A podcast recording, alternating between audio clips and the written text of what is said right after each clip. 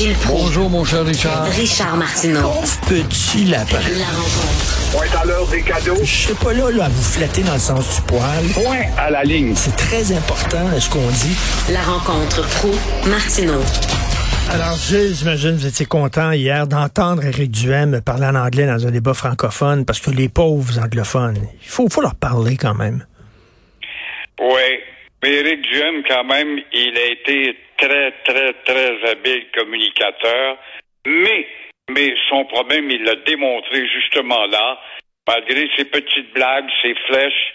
Euh, L'animateur, il a envoyé de bonnes flèches quant à l'administration, c'est bien immobilier.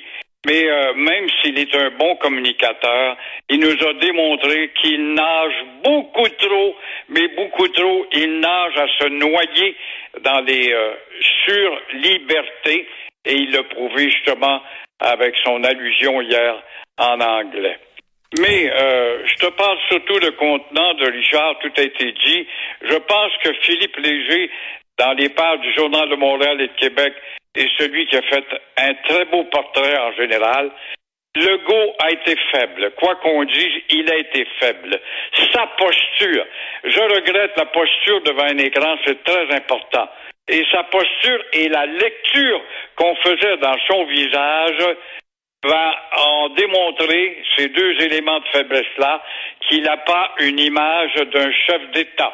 Mais malgré tout ça, je pense qu'il garde ses positions.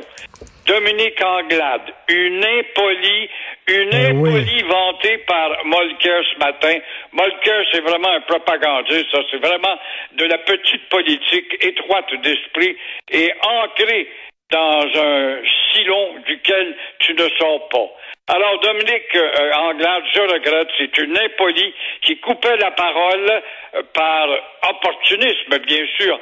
Elle n'avait rien à offrir, sauf son maudit statu quo. Oh, elle a parlé d'hydrogène, propinté, jouer puis ah oui, l'hydrogène verte, ça fait tellement bien, mais les tous les candidats du Dieu répondent, la rabrouée, dit oui, c'est vrai, mais ça va prendre de l'électricité et deuxièmement, ça va prendre 50 ans avant que ça se réalise. Dubois-Nadeau, d'après moi, il a été le plus solide, mais pas totalement franc. C'est Ben sûr non. que ce gars-là se prépare à devenir le vrai chef de position. Mais il a tergiversé, il n'a pas élaboré sur son 500 millions réservé à l'articulation d'un projet d'indépendance. Et ça, j'aimerais bien l'entendre. Mais il n'élabore pas parce qu'il a peur de perdre les néos qui sont avec lui.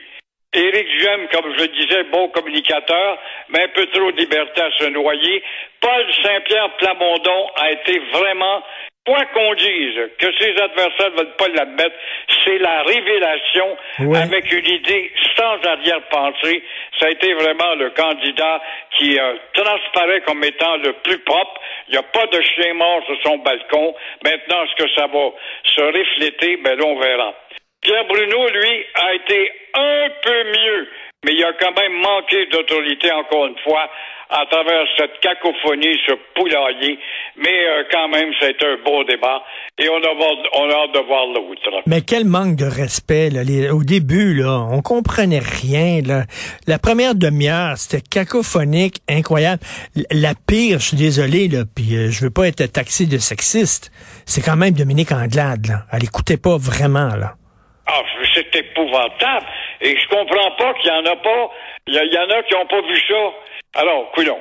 Tu devrais voir ce matin, moi j'habite dans Verdun et des Sœurs, Richard, toutes les pancartes de la candidate de la CAC, Véronique Tremblay, sont badigeonnées en anglais, you're fucking cunt, et puis euh, les pancartes aussi de euh, Éric Duhem sont badigeonnées, et les pancartes du Parti libéral sont intactes. Hey. Soit dit en passant, parenthèse. Il y a beaucoup, beaucoup d'argent, Éric Duhem, hein, parce qu'il y a énormément de pancartes. Moi, je pense que c'est le parti qui a mis le plus de pancartes, en tout cas, selon mon expérience et selon ce que les gens aussi euh, partagent sur les médias sociaux. Donc, euh, en tout cas, bonne, très bonne prestation. Je suis tout à fait d'accord avec vous, de Gabriel Nadeau-Dubois, de Paul Saint-Pierre Plamondon hier, qui s'en sortent très bien. Et le non-verbal de François Legault était spécial. Vraiment. Très, très, très. Tu parles des pancartes de Éric Duhem, je pense que tu en avais parlé. Euh, tu as bien raison. Moi, je n'en reviens pas. Dans, je suis allé à la frontière des États-Unis. Il y a des pancartes comme jamais de lui euh, à, à Brossard. Bon, peut-être c'est une chanson, je ne sais pas. À Verdun et des heures, c'est toujours bien pas là qu'il y a de la clientèle. Eh bien, l'île est inondée de pancartes d'Éric Duhem. Alors, qu'est-ce que c'est? Il y a une maudite bonne organisation. Mm. On l'a badigeonné 24 heures après. Il y a les nouvelles pancartes à réinstaller. Il y a, il y a de l'argent quelque part, là. Tout à fait, tout à fait. Merci beaucoup, euh, Gilles. Votre pétage de plomb d'hier circule beaucoup sur les médias sociaux. Ça fait énormément jaser. Vous êtes toujours en feu. Bon week-end. On se reparle lundi. À toi aussi. Au Merci, au revoir. Je veux remercier le vendredi, c'est le fun de remercier tous les membres de l'équipe. On est toute une gang. Donc, à la recherche, merci beaucoup Florence Lamoureux, l'increvable Florence Lamoureux. Merci beaucoup Sybelle Olivier, Charlotte Duquette, André-Sylvain Latour, Marianne Bessette, Louis-Antoine Lemire et Jean-Nicolas Gagné. Merci beaucoup pour votre bon travail. C'est super apprécié. Jean-François Roy à la régie, à la réalisation. Merci. Un sacré bon week-end. C'est le vieux Chris. On se parle à 11h30, lui et moi, 11h27. Là, et euh, passez un excellent week-end.